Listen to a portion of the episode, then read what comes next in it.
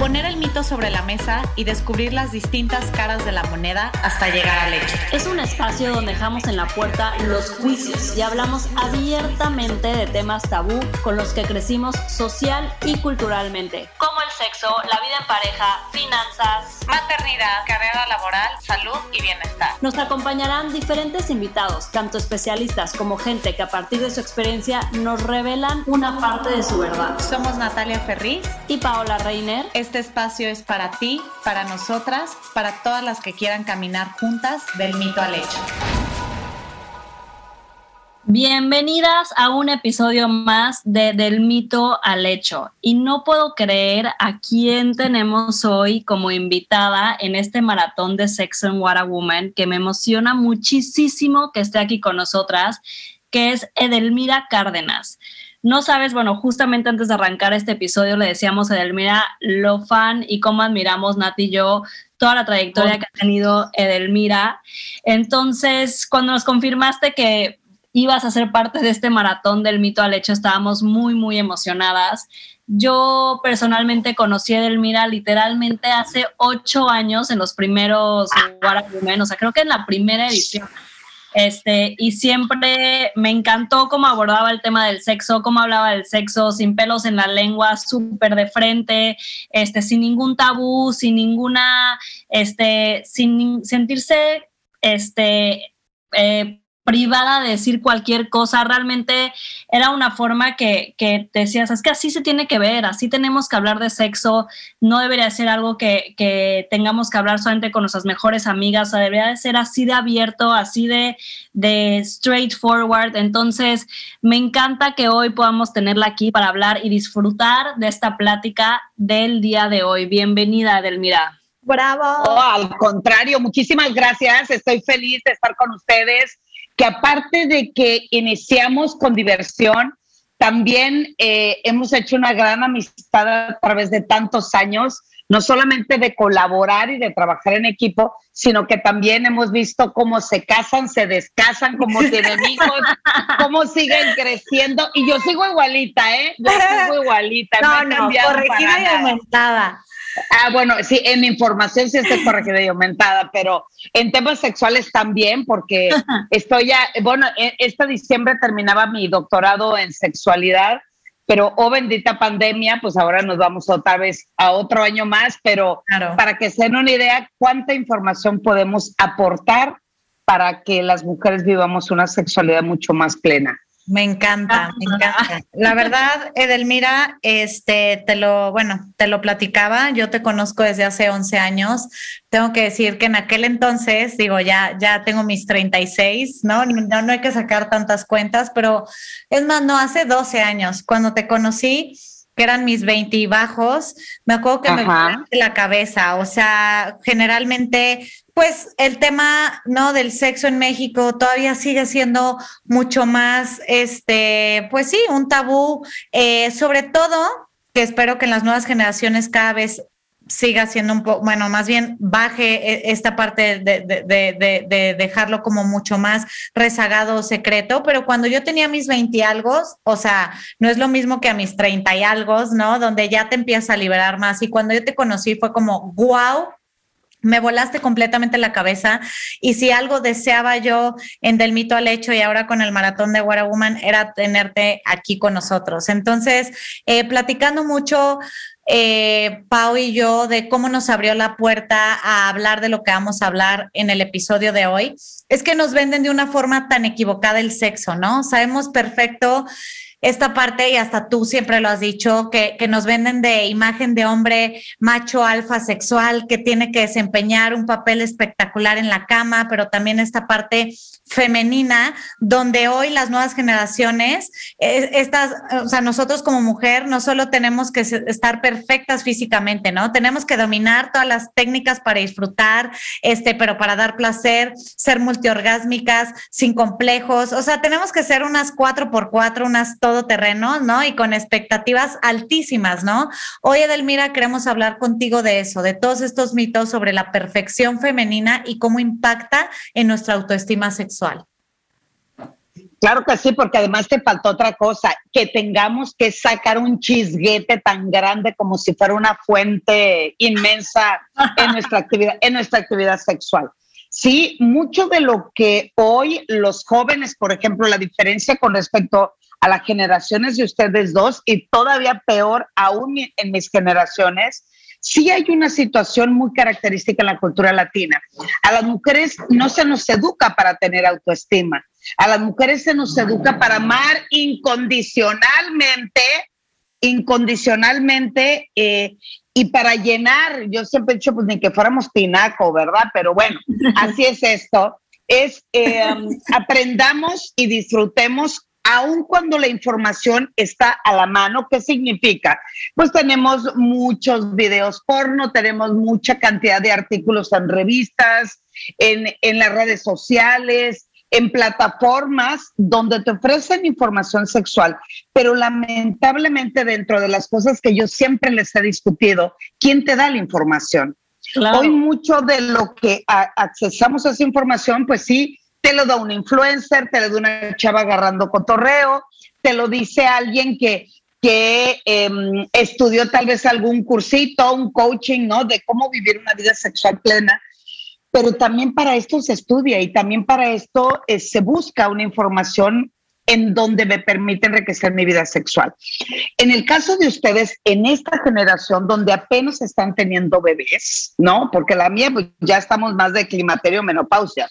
Pero en el caso de ustedes que apenas empiezan a vivir en pareja, muchas ya se divorciaron, muchas se han vuelto a casar y muchas otras empiezan con la maternidad. Entonces, cuando planteamos cómo vivir una sexualidad plena, siempre lo hacemos de una manera injundiosa eh, y pretendemos que seamos grandes amantes cuando no tenemos por lo menos esa capacidad de conocer nuestro cuerpo y de disfrutar de quienes somos.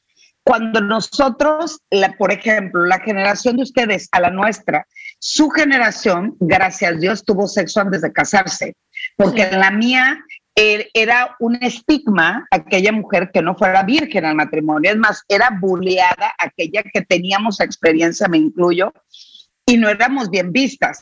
Sin embargo, hoy el ser virgen ahora es el estigma, ¿no? ¿Cómo es posible que no hayas tenido un orgasmo? ¿Cómo es posible que no hayas tenido sexo antes de casarte? ¿Cómo es posible? Pero nadie nos dice y nos enseña cómo amarnos a nosotras mismas. Hay un dicho muy lamentable en nuestro país que dice, puta en la cama, no, puta, si puta en la cama y dame en la calle o dame en la calle, puta en la cama.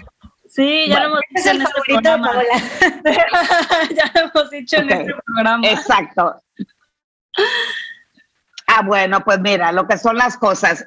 Yo siempre he dicho, y, de verdad muchos años le he dedicado a la investigación, el por qué tenemos que ser puta en la, en la, en la cama y dame en la calle. Lo único que tiene que ser una mujer de verdad es ella misma, donde sea, en la cama, en su casa, en la calle, en la chamba, en la escuela, eh, eh, con, con, sus amigas, y etcétera, etcétera porque en esta parte de construirnos, de descubrirnos y de disfrutarnos, entra mucho esta parte de la información y del que dirán. Lamentablemente seguimos viviendo una sexualidad donde yo le digo que tiene con la ignorancia. Y la ignorancia aun cuando eres abogada, arquitecta, y vives en Nueva York y así de esas cosas en esta vida, ¿verdad? Pensamos que lo sabemos todo o porque tenemos sexo o porque me la meten y tengo orgasmo y yo ya creo que estoy chidolido y padrísimo. No es así. El, el, ser ignorante es el hecho de tener información a la mano y no sabemos cómo hacerle y cómo disfrutarlo, cómo proponerlo, cómo exigirlo, cómo pedirlo no sabemos cómo hacerle. Entonces, hoy quiero hacer un trío o quiero ir a un club swinger. Sí, sí, no, o sea, creo que eso es justo eso del mira, o sea, creo que creo que la falta de información y ahorita lo que decías de que e, esa frase como horrible que tenemos en México, este, y es un poquito eso, ¿no? De que hablamos de antes de ser o sea, tenías que llegar virgen al matrimonio, pero ya que llegabas al matrimonio tenías que saberte todo el Kama Sutra, ¿no? Y es como, güey, ¿cómo? O sea, ¿en qué momento pasé de una virgen a ser una, este, ¿cómo se llama? este, sabia en todas las posiciones y poder llegar al orgasmo todas las veces y que hacerte llegar al orgasmo siempre. O sea, entonces, eh, y, eso yo creo que también pasa. Sí, una, eh, yo le digo una diosa hindú, ¿no? Sí, yo siento que todavía, o sea, igual y menos obviamente que la tuya, pero todavía sigue pasando en nuestra generación y, y creo que también es un tema de, de, en sí las mujeres, como dices, o sea, como que las mujeres nos ponemos demasiadas, este, como tenemos que cumplir demasiadas cosas y nos ponemos también muchos juicios de nosotras mismas, de cómo nos vemos, cómo nos sentimos, este, cómo nos abrazamos, qué, qué, qué sentimos cuando estamos totalmente desnudas ante el espejo o ante nuestra pareja o con quien estemos. Entonces, este, estamos llenos de todas estas partes como bloqueos o no sé cómo decirlos, tanto mentales, físicos, espirituales. Este, y, y hablando contigo que tú tienes toda esta trayectoria y, justamente sí creo que el tema de de dónde viene tu información es muy importante y ahora que te tenemos aquí como experta de sexo en el programa, o sea, creo que es muy importante si, si nos puedes compartir, Edelmira, como alguna, o sea, como ¿cuáles son como a lo mejor los ah, el primer paso para decir, a ver, ¿cómo me empiezo a aceptar yo sexualmente? O si tienes alguna práctica, algún tip, algún consejo que, que, las que nos escuchan puedan empezar, porque pues obviamente dices, bueno, sí, me quiero sentir más segura, quiero subir mi autoestima, pero ¿cómo empiezo? O sea, ¿cómo empiezo a tener esta seguridad en mí? Bueno, justo era lo que yo iba a empezar a decirles con respecto a las jinetes del apocalipsis, ¿no? Y tú me interrumpiste, ¿no? Tú, tú me interrumpiste. No, no, no, no. No, pero sí valdría la pena que eh, todos quienes nos escuchen, tanto hombres como mujeres, podrían hacer por lo menos una lista. Y cuando yo le digo los cuatro jinetes del apocalipsis, escríbanme eh, o escriban en esa lista en qué me considero ignorante, en dónde creo que me falta información. Yo no estoy, o sea, no quiero que me digan, quiero aprenderme las 365 posiciones del Kama Sutra. No, no, no, no. ¿En qué siento que me sigue faltando información y me considero ignorante en la materia? El dos es la vergüenza. Mucho de lo que nosotras dejamos de hacer o no podemos eh, llevar a cabo tiene que ver con la vergüenza, la vergüenza de mi cuerpo, la vergüenza de que me digan zorra, la vergüenza de que me consideren una mujer con demasiada y de muchísima experiencia. La vergüenza también me nulifica. Entonces, ¿qué hasta hoy me sigue dando vergüenza? La tercera es la culpa. Y la culpa es la autoflagelación de no querer continuar disfrutando, viviendo o descubriendo mi sexualidad, porque la culpa es eh, tiene que ver mucho con la religión, el pecado, el miedo, ¿no? Eh, ¿Qué van a decir? Y si yo le propongo a mi hombre, siento culpa que yo le dije que no me llenó, otra vez ni que fuéramos tinaco, ¿verdad? Pero la culpa nos limita mucho. Y el último, y tan importante como los otros tres, es el miedo. El miedo me petrifica, ese sí, no me permite seguir avanzando. Por lo tanto, como crecimos en una historia de cuentos de hadas, es real. De hecho, mi primera tesis del doctorado, porque ya la cambié después de la pandemia, mi primer tesis del doctorado es eh, la sexualidad a través de los cuentos de hada. Hoy mi nueva tesis es la autoestima sexual femenina, pero bueno, en esta historia de los cuentos de hada, ¿cómo crecimos? Y más su generación. Blancanieves. Blancanieves vivía en un castillo, güey. Le hacían todito, ni cocinaba la muchacha, ¿verdad? Todo traía almidonado. Digo, para traer esa chingadera parada así en el cuello, te tenía que estar almidonado el asunto. Pero además vivía con una malvada bruja que le decía qué hacer, cómo hacer, que ella era más bonita, tu mamá. Ok, bueno, algo así era la bruja. Y en eso, Blancanieves decide salirse de los privilegios del castillo y se va a un bosque a vivir en una pinche choza, ¿no? Y sobre todo a lavar, planchar, sacudir y resolverle la vida a, siete, A siete. O sea, ¿por qué los enanos no le enseñaron cómo extraer el oro y la plata? ¿Por qué no le dijeron la diferencia entre la esmeralda y el rubí? No, güey, él la tenía lavando y planchando y, y, pobre, ni dormía bien porque dormía en una fregada camita de este tamaño. ¿Por qué no le construyeron una cama grande? Pero eso sí, en la noche, tenía que bailar y cantar para entretener a los individuos que venían de trabajar. ¿A qué les suena eso, verdad? Ajá. En términos sexuales, a este cuento tiene que ver con la necrofilia. ¿Ustedes saben lo que es la necrofilia, queridas amigas? Sí, sí, sí, sí, sí, con los muertos. es Exacto, pues no estaba muerta Blancanieves cuando llegó a despertarle un beso de amor. ¿Eso qué significa? Que solamente te despierta el beso del amor y de un hombre verdadero que realmente te ama. Pero mientras tanto, estás muerta. Sí. El otro cuento, La Bella y la Bestia, güey, no mames. O sea, ¿cómo es posible que se enamora de quien la secuestró? se enamora de quien la maltrata, se enamora de quien la tiene presa. Y en términos sexuales se llama sofilia, porque se acuesta con una bestia. Y muchas de nosotras nos decimos, es que me ama, es celoso, pero porque realmente está enamorado, es que me maltrata, pero está bien, tengo la camioneta nueva, ya saben, ¿no? De esas cosas. y la peor de todas es Ariel. Ariel, mamacitas lindas, no sentía nada de la cintura para abajo, pues no había nada. por eso, favorita. Pues mamacita, por eso el rey Tritón la dejaba andar navegando los mares, eh, eh, descubriendo nuevos este, tesoros, pues si no había nada que perder ahí abajo. Pero eso sí, Ariel, cuando quiso casa, marido, perro y carruaje, miren, mm, mm, ¿quién habló? Ariel desde que se casó ya no habló. Entonces, esas historias que a ustedes les parecieron fantásticas, que te dijeron y fueron felices para siempre, en realidad no te dijeron de la realidad de cómo vivir en pareja, cómo vivir tu sexualidad. Es únicamente cómo nos enamoramos y desaparecimos del mapa. En sexualidad actualmente, las mujeres es exactamente lo mismo. Yo siempre he dicho, y yo así no, te lo digo, Juana, para que entiendas, Petra, ¿cómo es posible que el, el sexo me llevó a tener un niño y hoy que tengo el niño, pues ya no tengo sexo?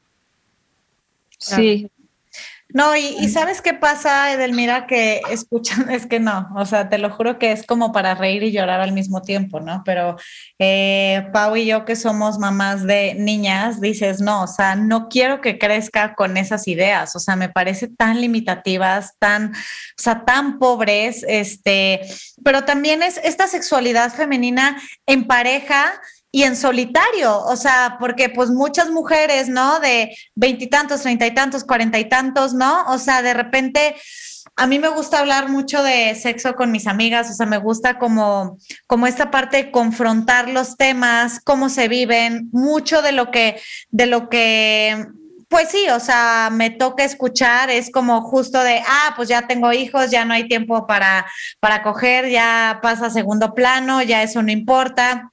Y es súper, súper fuerte, ¿no? Este, justo porque también la información, incluso cómo se educan a los hombres, cómo educan a las mujeres, perdón lo que voy a decir, pero hay una doble moral también súper, súper grande aún en estos tiempos, con todo y que en teoría el sexo se ha abierto en los, en las últimas, en los últimos años o en las últimas décadas, pero genuinamente escuchas en muchos círculos sociales, los hombres que neta sí van y se agarran otras viejas, pero su vieja es intocable y literalmente nunca se la cogen, ¿no? O sea, perdón por mi francés, pero, o sea, e, esas ideas me parecen completamente, o sea, que no, no me caben en la cabeza. Y la segunda es que esta parte de muchas mujeres que viven su sexualidad, a lo mejor no ahorita dentro de un matrimonio, de una relación, sino como esta parte de me voy a agarrar a un güey y voy a hacer en este empoderamiento femenino que no me olvide y voy a hacer un performance que te mueres. Y a la hora que yo les digo, oye, wow, que dejaste el alma en el escenario, pero tipo, tú recibiste placer, o sea, ¿qué sentiste? Es como, güey, ni siquiera se dieron cuenta de eso porque ahora se van al otro extremo en el cual de, ok, yo no nomás me pongo a ver si chance nada más como muñeca inflable, sino que voy a hacer un performance espectacular, pero en ese performance también se, se preocupan tanto por, por, darlo todo que se olvidan de ellas. Que ya se olvidan de ellas. Sí. Oye, eso sonó como a queja, mi historia. Ah. Auxilio, soy la portavoz de todas mis. soy la portavoz de mis amigas. No, Oye, así no. historias. Yo, Exacto. Todas, Todas mis historias, de hecho, son súper polarizadas, pero pues es padre como que abrir esta conversación, ¿no? En el, en el cual también en los últimos años, como mujer, te, te empoderan, el sexo se ha abierto un poco, pero también escucho ese otro, el otro lado de, del polo, donde, bueno, o sea, neta, eh, la lucha libre se queda corta, ¿sabes? Y entonces a la hora que tú dices, oye, ¿y cómo fue, no? El resultado es como, mm, no lo sé. Eh, sí, o sea, eh, después de escuchar tu historia que me encantó porque empezó a subir de tono, empezaste modosita y, y no, sí, y es que también, y no, y yo así, ah. Ah, se está proyectando, gracias, qué linda. Ah. No, no, no, pero, pero, pero es una realidad. A ver, el asunto es, sí se ha abierto más el tema, gracias Dios, digo, por eso también tenemos muchísimo trabajo. La práctica sexual, hoy lo hablamos tranquilamente, tomándonos una tacita de café, pero entre mujeres, o sea, Estamos tú y yo platicando, llega Pau y dice, no hombre, no manchen, ayer mi marido quiso coger, no inventes, y yo con una hueva, con un sueño, la niña no me dejó dormir, la chicha le salen tres litros de leche, ¿cómo es posible? No sé. Entonces yo misma digo, ay, Pau, a mí también me pasó lo mismo, ay, es normal entonces, ay, es no, no, no es normal. El asunto es que lo vamos haciendo norma porque la mayoría al exteriorizar mi sentimiento, mi, emoción y lo que me sucede en la vida sexual, que hoy lo hablamos, en nuestras madres jamás se habló del tema, porque en lo único que eh, nos dedicábamos a construir era una relación de familia. Las mujeres nos dedicamos a construir la vida de todos, menos la nuestra. Hoy, para que sean una idea, en nuestro país hay una fuga de cerebro femenino promedio a partir de los 27 años. Y tiene que ver que esas mujeres que hoy estaban en el plano laboral ya no están porque justo coincide con la maternidad y empezaron a tener sus hijos y decidieron dejar de trabajar. Imagínense, esta misma mujer me la llevo a ver qué onda con tu sexualidad. Para empezar, ni siquiera conocen su cuerpo, ni siquiera conocen y saben que tienen tres orificios, uno para orinar, el otro para eh, coger y el otro para eh, defecar. una, dos, ni siquiera se masturban. Son mujeres que no conocen sus propios orgasmos, no se autoerotizan, no hacen en verdad que su vida y su cuerpo sea su templo más importante para poderlo venerar y ofrecerlo a la otra persona. Y después de eso, después de la maternidad, ¿dónde viene el equilibrio del reparto real de quehaceres y roles dentro de la relación de pareja? Yo sigo viendo, eh, estoy hablando de lo que veo en consulta y lo que veo en las estadísticas. Las mujeres, aun cuando eres empresaria, ejecutiva, este, estás en internet, vives en otra ciudad, como tú quieras, quien sigue yendo al súper son las mujeres quien siguen viendo quién lava y plancha son las mujeres. Quien se siguen únicamente poniendo lencería o, o preparándose para un acto sexual de esa son las mujeres. Entonces, ¿en dónde está el cambio? Hoy mucho de lo que planteo, y, y, dice una palabra hace un momento que me, que me sigue sonando mucho, y de lo que más hemos visto, y ustedes han trabajado fuerte en eventos donde se reúnen miles de mujeres, siguen hablando de una palabra que en lo personal yo no estoy de acuerdo y se llama empoderamiento. ¿Por qué empoderamiento? Yo la cambié, obvio, si está chido que te que es empoderarte, asumir que tienes un poder y sobre eso empiezas a ejercer tu poder. Yo lo que les digo a las mujeres, ¿por qué no hacemos un trabajo diferente y en lugar de utilizar empoderamiento, yo utilizo la palabra apoderamiento. Me estoy apoderando de mi inquietud, de mi inteligencia, de mi sexualidad, de mi maternidad. Y a partir de ese momento empezar una transformación que me permita identificarme conmigo primero para poderme identificar con otra persona.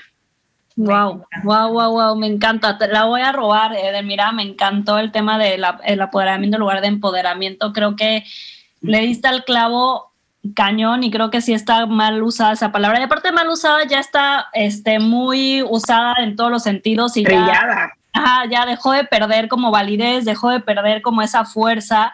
Y un poquito de lo que hablabas de, de, cómo nos tenemos que conocer a nosotras mismas, este, del tema de masturbación, que de hecho nosotros tuvimos ya un episodio de masturbación femenina aquí en Del mito al sexo, del mito al sexo, ¿eh? del mito al hecho. quien, quien hambre tienen pan piensa, hermana. Pero, pero justo, ¿cómo sacamos el sexo de la cama? Que creo que también decimos sexo y es, o sea, pensamos luego, luego en nada más como penetración, ¿no? Y al final no es solamente la penetración, ¿no? O sea, el sexo lleva a diferentes terrenos, o sea, más bien el placer está hasta en sensaciones diarias. Te hemos escuchado hablar a ti, Edelmira, del tema de creatividad, de la fantasía, este, que no termina y que no empieza en una, en una penetración o sea, hasta puedes tener momentos de placer con tu pareja sin tener penetración, este, también justamente la masturbación, o sea, cómo, cómo eh, todos esos temas que también son erotismo, este, eh, nada más simple y, puro, ¿no? Que no tienen nada que ver con, el momento de, de la penetración. Entonces, ¿cómo lo hacemos o qué, qué, qué, qué, has visto tú también en consulta que nos puedas platicar a lo mejor de cómo abrimos nuestra mente, cómo aprendemos sobre nuestro cuerpo, este, cómo nos atrevemos a experimentar, porque nosotras sabemos igual de la amiga de la amiga, pero cómo, cómo este, decimos, a ver, o sea, no me siento culpable de tocarme, de autoexplorarme, de sentirme, este, ¿qué, qué, qué podemos hacer para empezar a experimentar y empezar a conocernos nosotras mismas antes de pensar en la pareja, el trío, el swinger, etcétera? Ay, bueno, para empezar, no nos va a dar el tiempo y la vida. Yo creo que vamos a ser como un diplomado, mamacitas lindas. Aquí es clase 1, clase 2. Es que ustedes quieren todo, ¿verdad? Estas niñas quieren todo. O sea, quieren despepitadito y a la boca. A ver, para que se den una idea, yo acabo de hacer eh, justo en esto de la pandemia, ya me conocen que soy bien injundiosa, que soy muy pasional en mi chamba. Y lo que decidí es hacer. Eh, como un, bueno, de hecho se llamó Reto Sex. Eh, invité a todo el público en general, en donde 15, en 15 clases, porque ahorita pues nomás es una mamacitas, pero bueno, en 15 clases, yo cada clase hablé de un tema, pero ya saben cómo soy, muy lúdico, muy divertido, muy entretenido y mucha tarea. De hecho, para que se den una idea, les enseñé a hacer el sexo oral a través de una galleta Oreo. Entonces, bueno, yo solté la invitación y dije, a ver quién se quiere inscribir. Soy una mujer muy afortunada que tengo muchísimos seguidores en mis redes sociales.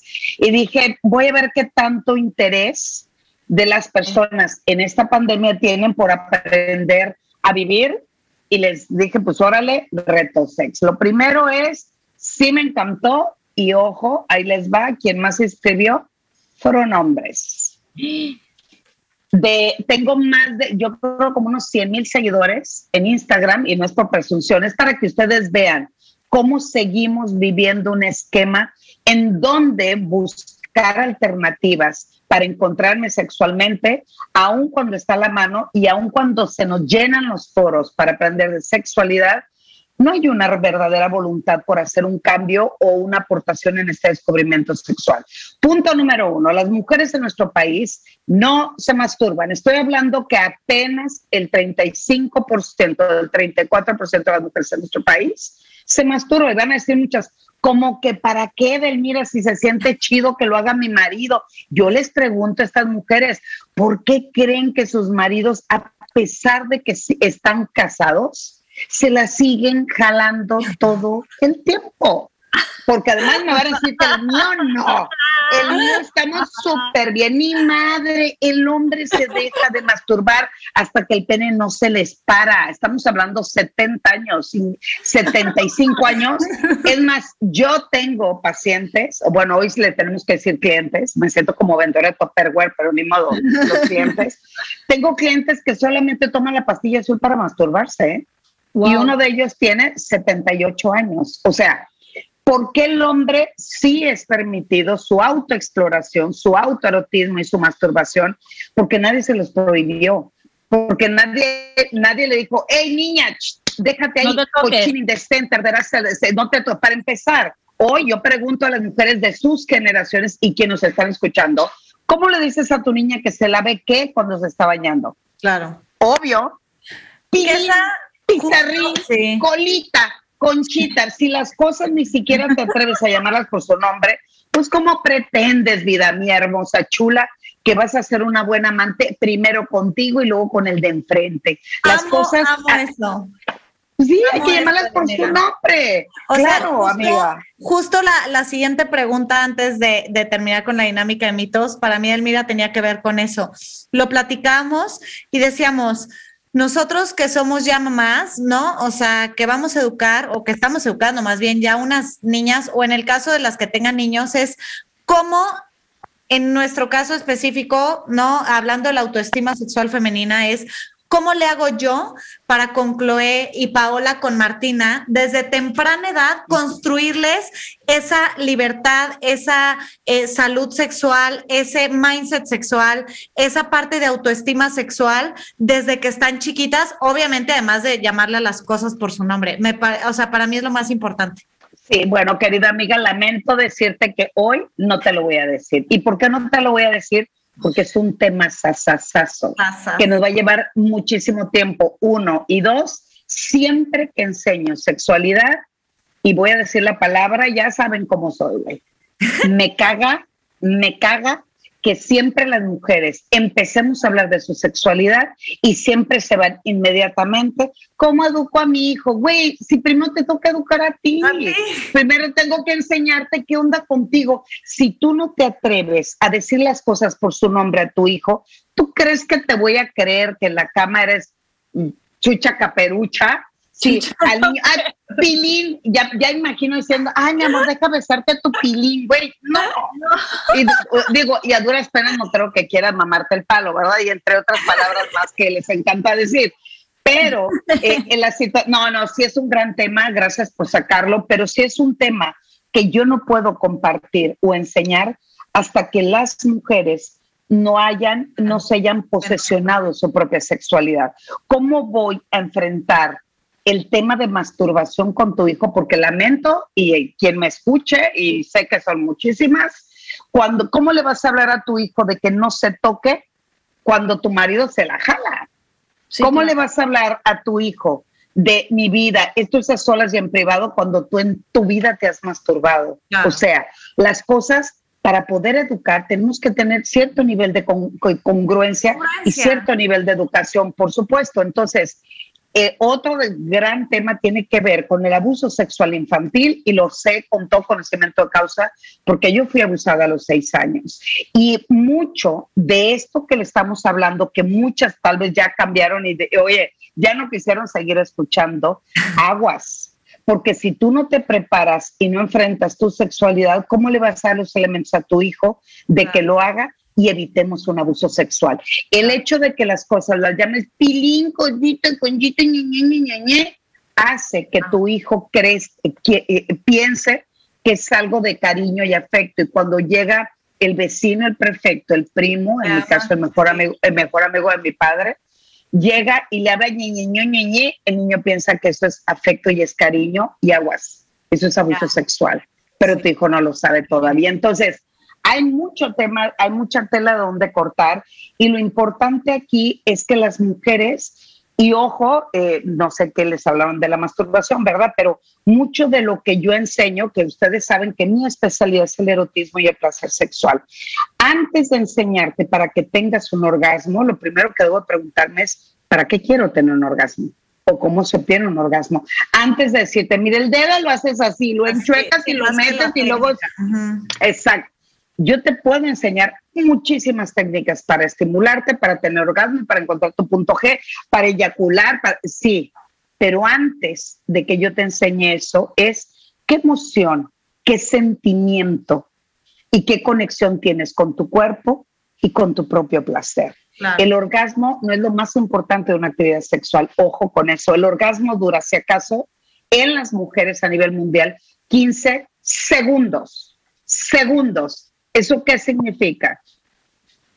¿Qué es lo más importante entonces de lo que hiciste? Lo que te besaron, lo que te cachondearon, lo que te acariciaron, lo que tú sentiste y experimentaste, porque el orgasmo es únicamente son 15 segundos y en el varón ocho segundos. Entonces, de esto hay mucha tela donde cortar. Creo que los tiempos nos van a dar para, para eso y mucho más. Y ya saben, cuentan conmigo, mamacitas lindas. No, un poquito de miedo a lo mejor lo resumiría porque yo lo viví desde mi casa. Este, creo que Pau también un poco también. Es empezar también hablando abiertamente de lo que es sexo, ¿no? En mi casa, gracias a Dios, sí era algo que se veía hasta en mis papás, ¿no? O sea, cómo pues se cachondeaban, este, el sexo no era malo. Entonces, ahora que, que, que ya más grande platico con, con muchas mujeres, es como siempre estaba la culpa, el sexo es malo. Y yo decía, Dios, o sea, para mí el tema de que me lo hablaran o lo vieran más natural desde más chiquita, creo que me ayudó bastante en eso. Y sé que no vamos a entrar, como tú dices, en en cuestiones ya este, más, más, específicas nos da para, para otro tema, pero a lo mejor pues empezando a hablar de lo que es el sexo abiertamente, ¿no? Desde las partes hasta cómo es, o sea, creo que creo que un poquito me quedaría ahorita con eso. Oye, le vamos a poner leña al fuego. Yo les pido a las chicas, acérquense. Oye, hasta mis perras están aquí este, protestando por el tema, ¿no? Eh, la primera pregunta es, pregúntale a tu marido, mi vida, mi rey, mi puchunguito, mi bomboncito de azúcar, ¿te masturbas? Es un tema que nunca se habla. Es un tema que si no hemos hablado en pareja, no han hablado de párvulo uno de la sexualidad en pareja. La gran mayoría, y eso tiene mucho que ver, la clase media para arriba, el varón dice no. No manches. Si te dice que no, mamacitas lindas, eso ahora sí, mamacitas, vamos a cobrar el curso porque las están engañando totalmente. ¿Eso qué significa? No hay buena comunicación de pareja. Es una actividad que se da en la gran mayoría de los hombres porque ellos fueron educados para disfrutarse, para pasársela bien, pero también dicen que es una práctica que no debemos de hacer después de casarse. Y si tu pareja te dice que no lo hace, lo que en realidad está sucediendo es que le da pena, o es un tema que no quiere hablar contigo, o es un tema que este, se cree olvidado tal vez y que no es necesario plantearlo, significa comunicación. Y lo más increíble, si con tu marido o con tu esposa no puedes hablar de masturbación, ¿tú crees que vas a tener los elementos para hablarlo con tu hijo? Sí. Eso es lo que está cabrón. Edelmira, para, presidenta. Nos vamos a ir espérenme, antes de irnos a la dinámica de, de los mitos, te la va a explicar Pau, Edel, antes de cualquier cosa. No puedo creer que ya estamos llegando al final de este episodio, que estoy así de que picadísima, de que con palomitas, ya queriendo que sea más, más, más, más. O sea, me encanta escucharte, Edelmira, de verdad vuelvo a reiterar que qué bueno que te tenemos como invitada en este maratón de sexo. Este, nos vamos a la dinámica de mitos, que lo único que vamos a hacer es preguntarte ciertos mitos que creemos que hay en la sociedad con respecto al sexo y tú nos puedes decir si crees que es falso, si es verdadero, si tiene a lo mejor algo de verdad, sin nada que ver, este, si a lo mejor ese mito te hace creer en otro mito, no sé. Pero bueno, el mito número uno es Obviamente, no sé, con el tiempo, la rutina, este, lo que decíamos, a veces el sexo ya pasa a segundo plano, este, ya estás desarrollando otra dinámica con tu pareja que, no sé, el sexo deja de existir o deja de, tener importancia. A lo mejor personas de más de 50 años, este, ¿crees que la falta, bueno, más bien el mito es, este, la falta de sexo causa depresión? ¿Cómo lo ves tú?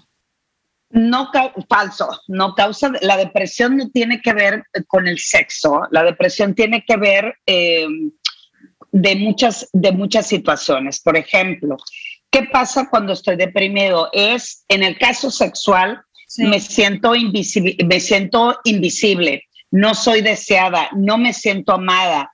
Em, eh, este, estoy triste porque ya no tengo la misma conexión con la pareja. No es el sexo, pero sí tiene algo que ver y se los planteo de esta manera. Cuando tenemos un buen, buen acto sexual, ¿cómo amanecemos al otro día? No, bueno, güey, o sea, haciéndole el omelet que tanto le gusta al cabrón, ¿no? eh, llega tu hermana y te dice, exacto, préstame tu camioneta y tú, ay, llévatela todo el mes, claro. Me pone de buen humor. Cuando tenemos un orgasmo, liberamos liberamos una sustancia que se llama endorfinas. Esas sustancias son las sustancias de la felicidad, son las que me hacen sentir contenta, eh, atractiva, cachonda, eh, la construcción de una verdadera intimidad con la pareja. Eh, lo que me causa tal vez la depresión es la angustia, la ansiedad, el desamor, la falta de interés, de sentirme invisible, pero además también es el espacio donde me siento adherida y construyendo con mi pareja. Wow. Me encanta, me encanta.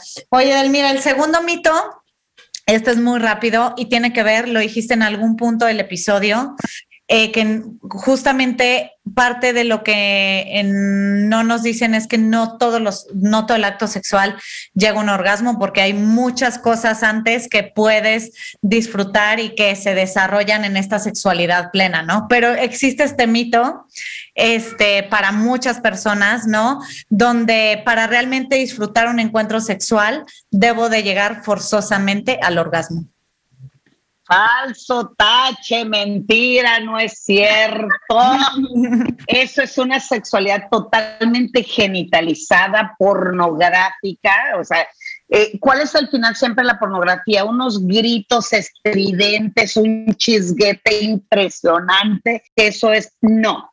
Sexualidad hay una vulva mojada. Sexualidad es la manera en que contacto, en que comunico, en que disfruto. Sexualidad es en la mañana que me levanto y me doy una taza de café y me diga, mi amor, que tengas un bonito día. Sexualidad es cuando venga la tarde de camino de trabajar y me diga, mi amor, se te ofrece algo. Voy de camino a casa. Sexualidad es que él en la noche tenga frío y ahora con tanto frío que hay, por cierto, agarra una cobijita y una colchita, te tape, se te quitó el frío. Es sexualidad. Sexualidad es la manera en que expresamos, disfrutamos, nos conectamos y somos parte de una maquinaria perfecta para hacer no solamente una buena relación de pareja, sino también para hacerte un mejor ser humano. Wow. Ya. Con eso, nos quedamos, Edelmira. Sí, sí. Este, de verdad, Gracias, gracias por hacerte el tiempo. Sabemos que andas corriendo. Para nosotros era súper importante tenerte aquí y solo te queremos dar las gracias por este increíble episodio en Del Mito al Hecho. Muchísimas gracias. Al contrario, amigas.